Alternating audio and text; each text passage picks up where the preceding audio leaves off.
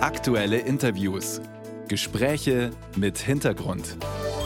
Ein Podcast von Bayern 2. Die Nachrichten sind im Moment kaum auszuhalten. Am stärksten wirken wahrscheinlich auf viele von uns die Bilder aus dem Nahen Osten. Terroranschläge der Hamas in Israel. Unter anderem gegen junge Leute, die einfach nur Musik hören wollten. Die Geiselnahme nicht von Soldaten, sondern willkürlich von Zivilisten. Was soll man denn dazu sagen? Und wie soll man das seinen Kindern erklären? Die Psychologin Elisabeth Raffauf sucht schon seit vielen Jahren Antworten auf diese Fragen. Und wie es der Zufall will, erscheint heute ihr neues Buch. Es heißt Wann ist endlich Frieden? Und es sucht Antworten auf Kinderfragen zu Krieg, Gewalt, Flucht, aber auch zu Versöhnung. Jetzt ist uns Elisabeth Raffauf aus Köln zugeschaltet. Grüß Gott erstmal. Hallo, Frau Ostner. Als Mama fand ich es immer am schwierigsten, die Fragen der Kinder zu beantworten, auf die ich selber keine gute Antwort weiß. Sie haben jetzt für das Buch mit vielen Kindern geredet und es sind ja deren Fragen, auf die Sie die Antworten gesucht haben. Standen Sie auch manchmal da und dachten, boah, was soll ich denn jetzt darauf sagen? Ja, absolut. Man kann das ja gar nicht alles wissen. Also die Kinder haben ja einerseits Sachfragen, was ist die NATO oder wann, wann hört der Krieg denn auf oder wie geht denn überhaupt dann wieder Frieden? Und aber gleichzeitig natürlich auch so Fragen, die ihr Gefühl betreffen. Was mache ich denn, wenn ich Angst habe oder wenn sich zwei Kinder auf dem Schulhof streiten und ich stehe dazwischen und ich möchte das gar nicht, sind doch beides meine Freunde. Und äh, bei manchen äh, oder bei vielen Dingen kann man sagen, wir, lass uns mal zusammen überlegen oder lass uns mal bei, auf die Suche gehen. Wir gucken mal nach, was die NATO ist oder was was ein Soldat genau macht oder sowas. Und bei, wenn man überlegt, was kann man gegen Angst tun, da kann man natürlich auch bei sich selber gucken, was mache ich denn, wenn ich Angst habe? Und auch die Kinder fragen, was hast du denn in der Vergangenheit gemacht, wenn du Angst hattest? Was hilft dir? Jetzt haben Sie gerade auch solche Sachfragen angesprochen. Was ist die NATO oder so? Und wir haben ja da als Erwachsene immer gleich große Monologe im Kopf. Ja. Äh, wie umfangreich muss denn eine Antwort ausfallen? Ja, also oft ist das ja so, die Kinder haben eine Frage und dann wollen die eine kurze Antwort und dann wollen die auch wieder spielen gehen. Je nachdem, wie alt die Kinder sind, ist das natürlich sehr unterschiedlich und, und wie sehr sie das Thema beschäftigt. Und das, da braucht man natürlich dann auch so ein bisschen Gefühl. Also einen langen Vortrag halten ist, glaube ich, nie gut, sondern zu gucken, wie kann eine Antwort aussehen und vielleicht fragt das Kind nochmal nach und wie kommt man vielleicht in einen Dialog. Also keine Vorträge. Kann man das Buch genauso nutzen? Eine Frage, eine Antwort und dann wieder weglegen? Genau das kann man. Das war ja auch, als die, der Fischer Verlag mich gefragt hat, ob ich das mache. Und ich habe so gedacht, auch so wieder so einen langen Text, das schaffe ich gerade gar nicht. Und dann haben wir gesagt, nein, Fragen und Antworten. Und das ist eigentlich eine sehr, sehr schöne Form. Denn dann kann man wirklich gucken, was interessiert mich gerade. Und dann gucke ich dahin. Sie haben für das Buch auch mit vielen Kindern gesprochen, auch mit Kindern, die eine Fluchterfahrung haben. Wie war das für Sie? Das war wirklich sehr berührend. Das hat angefangen, wir hatten eine ukrainische Familie zu Gast und die Mutter war Lehrerin und hat ihre Kinder in der Ukraine von hier aus online unterrichtet. Und die, mit der hatte ich darüber gesprochen, dann sagt sie, ich frage mal meine Kinder. Und die war sehr berührt, als sie die gefragt hat und hat gesagt, die sind noch nie gefragt worden. Und dann habe ich mit afghanischen und syrischen Kindern gesprochen.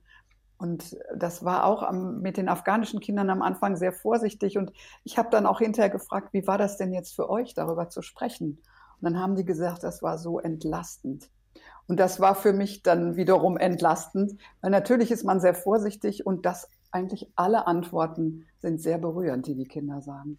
Also das beeindruckt mich gerade, dass Sie sagen, die Kinder sind noch nie gefragt worden, denn in der Schule, in der Kita, in der Nachmittagsbetreuung, da kommen alle Kinder zusammen, egal was für eine Erfahrung sie mitbringen, ob sie Schlimmes erlebt haben oder ganz behütet aufgewachsen sind. Kommen die Kinder nicht miteinander ins Gespräch über das, wo kommst du her, wer bist du, was hast du erlebt?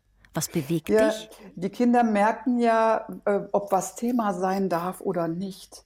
Und als Erwachsene sind wir vielleicht oft sehr vorsichtig mit Kindern, die geflüchtet sind, darüber zu sprechen, weil wir Sorge haben, dass wir vielleicht irgendetwas, dass irgendetwas aufbricht und dass die Kinder dann ganz, ganz verzweifelt werden und ganz traurig werden. Und dann denken wir, wir umschiffen das vielleicht lieber. Und das kriegen die Kinder ja mit, darf das Thema sein oder nicht. Und dann fragen die vielleicht auch nicht. Manche fragen vielleicht so, so irgendwas, warum hast du das und das an oder warum kommst du immer zu spät oder sowas und vielleicht erfahren sie über solche äh, ganz konkreten Fragen dann auch was anderes. Aber das bleibt uns Erwachsenen sogar oft verborgen. Aber sollte man das dann anregen, dass die Kinder untereinander, im, also miteinander ins Gespräch kommen? Ich sag mal so, es ist natürlich unterschiedlich. Wir haben erlebt hier, dass die Menschen gerne gefragt werden, weil sie natürlich belastet sind und das darüber sprechen heißt ja auch, ich kann so meine Sorgen und meine Gedanken auf mehrere Schultern verteilen. Und wenn man sich unsicher ist, dann ist es ganz gut zu fragen, ob man fragen darf. Also möchtest du darüber sprechen? Und das können auch die Kinder untereinander tun, dass die wissen, dass die sagen, du, ich, ich glaube, da ist irgendwie, du, du hast ja was erlebt und darf ich dich fragen? Und dann kann man das ganz gut erfahren. Sie haben vorhin so in einem Nebensatz gesagt, auch als Erwachsene wissen wir nicht auf alles Antworten und auch als Erwachsene haben wir Sorgen, vielleicht sogar Ängste. Wenn wir uns jetzt nehmen wir mal an, das, was da gerade in Israel passiert oder bezogen auf den Krieg in der Ukraine, selbst sehr bewegt davon fühlen und mit großer Sorge erfüllt sind. Die Kinder merken das und kriegen dann vielleicht selber Angst. Was macht man da als Elternteil am besten mit der eigenen Unsicherheit und der eigenen Sorge? Also vielleicht macht man zweierlei. Das eine ist, wenn man selber solche Sorgen hat und unsicher ist, was ja sehr, sehr verständlich ist in der Situation, dann ist es erstmal wichtig, darüber mit anderen Erwachsenen auch zu sprechen, auch über die eigenen Gefühle dazu. Was macht das mit mir? Und wenn man mit den Kindern spricht, dann ist es wichtig, dass man die Angst nicht so verleugnet. Also, dass man es auch zugibt und sagt, ja, Mensch, das ist wirklich auch eine Situation und du merkst meine Angst und das stimmt auch weil ich dadurch ja den Kindern auch signalisiere, dein Gefühl ist richtig. Und das macht die Kinder sicher, mit ihrem Gefühl sozusagen in Einklang zu sein. Und kann man dennoch bei aller Unsicherheit ein Gefühl von Sicherheit zu Hause herstellen? Ja, absolut. Also die Kinder fragen ja auch zum Beispiel sowas, kommt der Krieg auch zu uns? Kommt der Krieg auch nach München oder nach Köln oder nach Schweinfurt? Und dann ist es äh, wichtig zu sagen, das ist sehr, sehr unwahrscheinlich weil hier die Politiker alles dafür tun, dass das nicht passiert.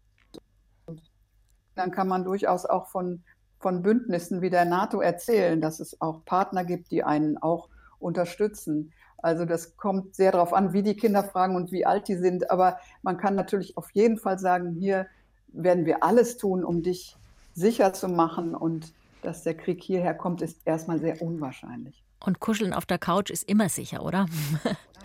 ist absolut wichtig auch. Und auch natürlich rausgehen und spielen und fröhlich sein ist absolut auch erlaubt und auch gut und stärkt einen letztendlich ja auch.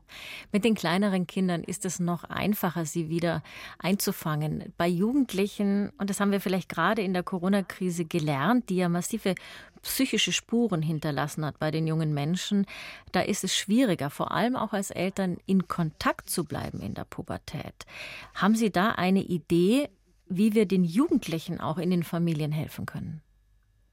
Ja, es ist natürlich so, dass diese Krisen erstmal so eine Ohnmacht machen. Also ich habe so das Gefühl, ich bin total hilflos. Ich kann nichts machen. Ich bin, ich muss das tun, was mir gesagt wird. In Corona war das ja so, dass, dass die Jugendlichen, die eigentlich ja die Aufgabe haben, rauszugehen und selber die Welt zu entdecken, die mussten dann zu Hause bleiben. Also vollkommen entgegensetzt zu deren Bedürfnissen und zu dem, was dran ist, auch in dem Alter.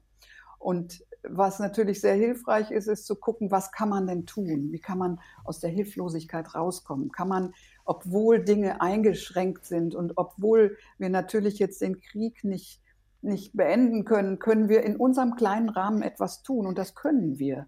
Also wir können, wenn Krieg ist in der Schule oder auch zu Hause, wir können Signale setzen, wir können Zeichen malen und an die Fenster hängen. Das wird ja in Schulen auch viel gemacht oder wir können auch gucken, können wir irgendwie einen Flohmarkt machen und was sammeln für die Menschen, die hierher kommen? Oder können wir auch vielleicht auf eine Demonstration gehen und unsere Meinung zeigen? Also können wir in unserem Rahmen etwas tun. Das hilft uns, aus der Hilflosigkeit rauszukommen. Das ist eigentlich ein Plädoyer dafür, auch die Jugendlichen anzuregen, zu ermutigen, sich bürgerschaftlich zu engagieren, um das mal mit diesem Fachausdruck zu benennen.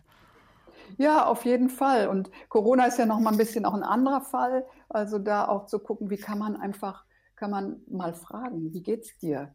Was, was hilft dir? Wie kannst du eine andere Weise finden, in Kontakt zu sein? Zum Glück ist das ja im Moment äh, nicht der Fall. Das ist gut. Die, kind, die Jugendlichen können wieder rausgehen. Aber ähm, wichtig ist, in, in, Kontakt zu sein und auch in Aktion zu kommen. Ja. Am Ende geht es, wenn ich Sie richtig verstehe, um eine Gesprächskultur in guten Zeiten, die dann in Krisenzeiten einen durchträgt. Haben Sie einen Tipp, wenn jetzt jemand zuhört und sagt, sowas haben wir nicht, wo fange ich denn da an? Wie kann man denn sowas aufbauen?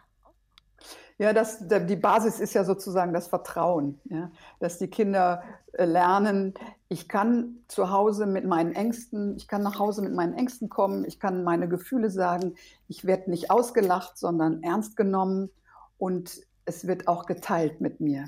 Also wenn ich das erlebe als Kind, als Jugendlicher zu Hause oder dass eben auch die Eltern nicht hinter meinem Rücken mit Freunden über mich irgendwie schlecht reden oder sich lustig machen. Wenn ich erlebe, ich werde ernst genommen und ich kann vertrauen, dann lerne ich, dass ich kommen kann, wenn was ist. Und das fängt natürlich mit der Geburt an. Wie spricht man mit Kindern und Jugendlichen über Krisen und schreckliche Ereignisse wie Krieg oder aktuell über die Terroranschläge in Israel? Elisabeth Raff auf empfiehlt Vertrauen aufbauen und im Gespräch bleiben.